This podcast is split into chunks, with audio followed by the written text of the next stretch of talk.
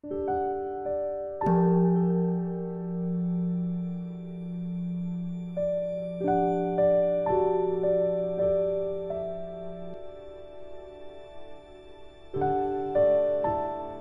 家好，又到了我们一起学习广论的时间了，你们开心吧？今天要学三百八十六页，有没有算还有多少页我们就学完了？到三百九十八页，什么他就学完了，开始进入比波舍那了，所以要好好好的学。那么今天是三百八十六页倒数第三行，广论校定本是一百一十页最后一行，注意开始了。请大家可以和我一起看原文。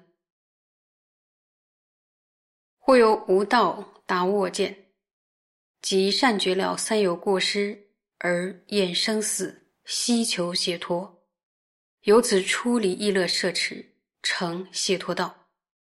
若由菩提心宝摄持，亦能转成大乘之道。如与畜生一团之时，所行布施，即护一戒。若有彼二意乐摄持如其次第，变成解脱及一切智道之资粮。说前面获得的奢摩他呢，如果是由无颠倒的正达无我的正见，以及呢善为正达一切三有的过失，而厌离轮回，希求解脱的话，被这样的出离的意乐所摄持，就会成为解脱道。如果是由于大宝菩提心所摄持呢，也会成为大乘道。比如施与畜生一团之食物的这样的布施，以及呢支持守护一条戒律，如果也是用出离心或菩提心来摄持的话，就会依次成为解脱于一切变质道的这个资粮。那么被出离心所摄持呢，就会成为解脱道的资粮；被菩提心所摄持呢，就会成为一切变质道的资粮。那再问大家：当奢摩他被皈依所摄持的时候，属于内道否？属于内道。被空正见或出离心所摄持的话，就成为解脱道。那被菩提心摄持的话，就成为什么道啊？大乘道。说布施有情食物啊，守护一条戒律啊，这些善行。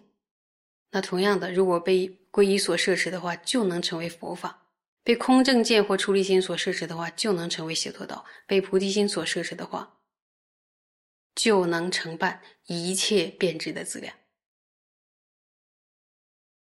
所以呢，虽然这样的生活它是大小乘共同要修的第一境律尽分定，然后外道呢也会依着这个生活它来修持粗净向道，然后才能获得色界啊与无色界的这个四禅八定。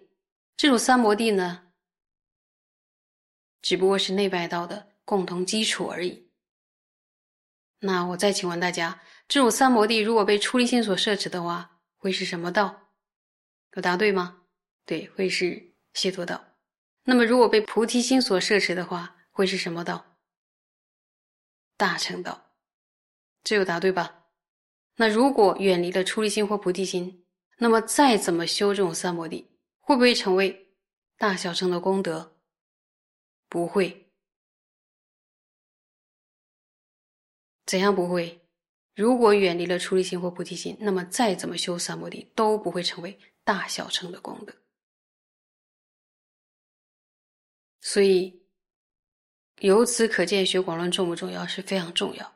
因为即使修定如果没有依着广论的次第修出离心或菩提心的话，这样的道是与内外道共的。如果皈依没修的话，那就更惨。所以，同样的道理，即使我们做一点小小的善行，比如说布施有情一些食物啊，或者持守任何一条戒律的功德，如果被出离心所摄持的话，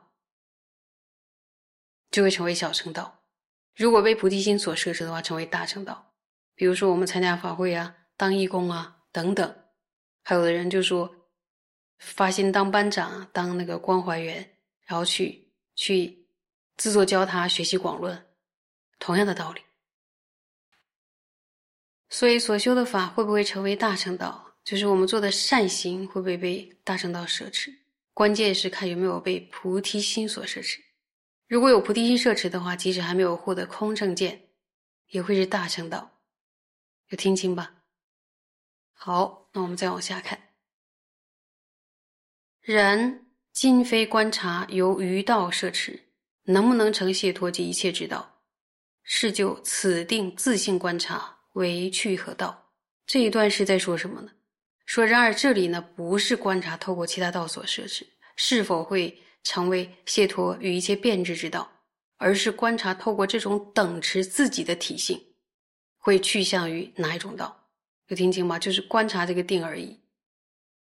所以在这个地方探讨的圣波塔的本身是五道中的哪一道，而不是讨论它被其他道摄持之后能否成为解脱道或一切之道。因此呢，从圣波塔的本质而言，它不属于五道中的任何一道，只不过是内外道共通的时间道，对不对？好，我们再往下看。又中观时与为实时如何抉择？比波舍那正见之境虽有不同，然总名直观，基于相续生彼正德总体轨理全无不合。那这段就说：“哎呀，中观时与为实时啊，对于如何抉择比波舍那正见的对境虽然是不同的，也就是呢，中观时与为实时对于空性的抉择方式是不同的，但是总体而言，对于修止观的这个辨识。”以及这些正德在相续中升起的方式的这个总体内容，是完全一样的，完全相同的。再看，故圣无着于菩萨地及摄抉择分及论声闻地中，别分止观二种。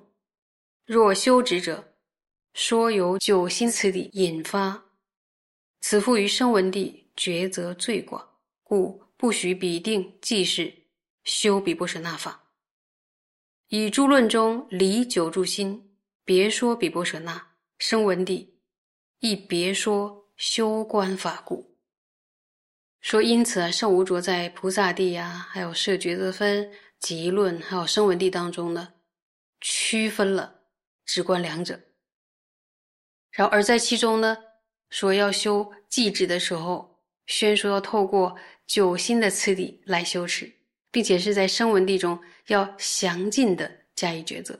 因此呢，并不承许这些等持就是比波舍那的修持方法，因为在这些教典当中呢，是在九心之外，另外宣说比波舍那，并且在声闻地中也有另外宣说比波舍那的修法的缘故。